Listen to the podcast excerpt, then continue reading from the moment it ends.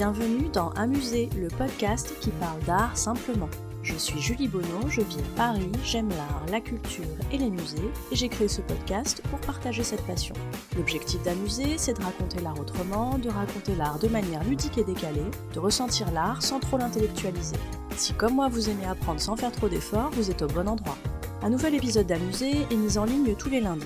Vous pouvez vous abonner à Amuser sur les plateformes iTunes, Spotify, SoundCloud, Stitcher et Podcast France. Vous avez le choix. Je serai ravie de recevoir vos commentaires et suggestions, voire vos 5 étoiles si ce podcast vous plaît. C'est le meilleur moyen d'encourager et de soutenir Amuser. Vous pouvez également me suivre sur les réseaux sociaux, sur Instagram et sur Twitter c'est le compte amuser underscore fr, et sur Facebook et sur la chaîne YouTube sous le nom Amuser. Aujourd'hui, chères auditrices et auditeurs chéris, je vous parle des caprices d'Hubert Robert. Hubert Robert, tiens tiens, mais qui est donc ce personnage dont le prénom rime avec le nom? Hubert Robert, c'est un peu le meilleur élève de la classe. Pensionnaire de l'Académie de France à Rome dans la deuxième moitié du XVIIIe siècle, il est reconnu pour son travail de peintre de paysage. Oui, je vous préviens, vous trouverez pas des masses de portraits dans l'œuvre d'Hubert Robert. Lui, son truc, c'est les jardins, les monuments, les fleuves. Et ce qui va particulièrement nous intéresser dans cet épisode, c'est la passion d'Hubert Robert pour les monuments antiques, passion qui est par ailleurs très à la mode au XVIIIe siècle. Ok, donc ça c'était pour Hubert Robert. Maintenant, qu'est-ce donc qu'un caprice? Alors oui, c'est bien l'attitude qui consiste à faire un petit caca nerveux pour avoir un truc. Ok, mais en histoire de l'art, c'est quoi? Eh ben en histoire de l'art, un caprice, c'est un capriccio en italien. Voilà. Non, je plaisante. Un caprice, c'est plus exactement un caprice architectural, c'est-à-dire une représentation fantaisiste de paysages et de bâtiments. Dans les caprices, on apprécie tout particulièrement les ruines de bâtiments. Rien de décliniste là-dedans, je vous rassure, plutôt une tendance au romantisme et à la nostalgie, et aussi à la créativité et à la fantaisie. Je vais donc vous expliquer en quoi Hubert Robert est hyper fort en caprices architecturaux. Il y a quelques années, le Louvre a dédié une grande expo à Hubert Robert. J'ai pu y voir beaucoup de ses caprices et je vous confirme que ça a de la gueule. En tout cas, moi, ça me plaît beaucoup.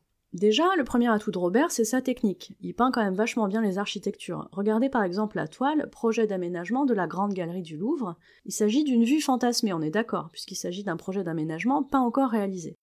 Cependant, regardez comme les détails architecturaux sont particulièrement réalistes, qu'il s'agisse des voûtes, des fenêtres ou de la perspective. C'est un dessin d'architecte en somme. Ça alors, tout se passe comme si Hubert Robert était chargé de travailler sur le projet de création du Louvre. Et eh bah ben, c'est le cas. Il a également peint cette même vue en ruine, et là, c'est carrément retour vers le futur, puisqu'il peint une ruine d'un monument pas encore détruit. Vous me suivez? Donc très fort en architecture intérieure, notre Robert. Mais encore plus fort en architecture extérieure, puisque dans ce second type de tableau vient s'ajouter la dimension paysage. Dans Vue fantastique de Tivoli, qui est conservé au musée d'art de Saint-Louis au Missouri, vous avez ce combo ruine plus paysage. Vous voyez bien ce temple et cette passerelle à moitié détruite, mais qui se trouve dans un paysage magistralement représenté. Les différentes couleurs des rochers sont très réalistes, les arbres sont aussi assez proches des vrais arbres que vous pouvez voir.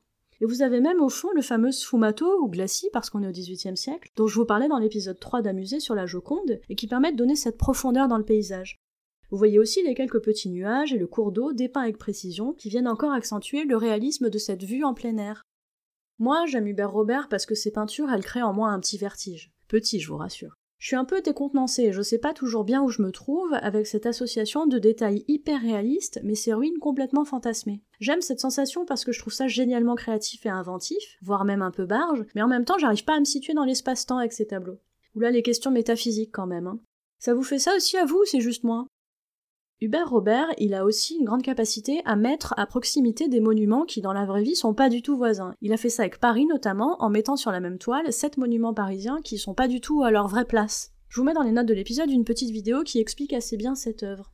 Pour moi, le génie d'Hubert Robert, il est vraiment concentré dans cette œuvre, à la fois peintre réaliste, presque naturaliste, par sa représentation des architectures et des paysages, et grand fantaisiste, grand créatif, par sa capacité à inventer des environnements et des situations.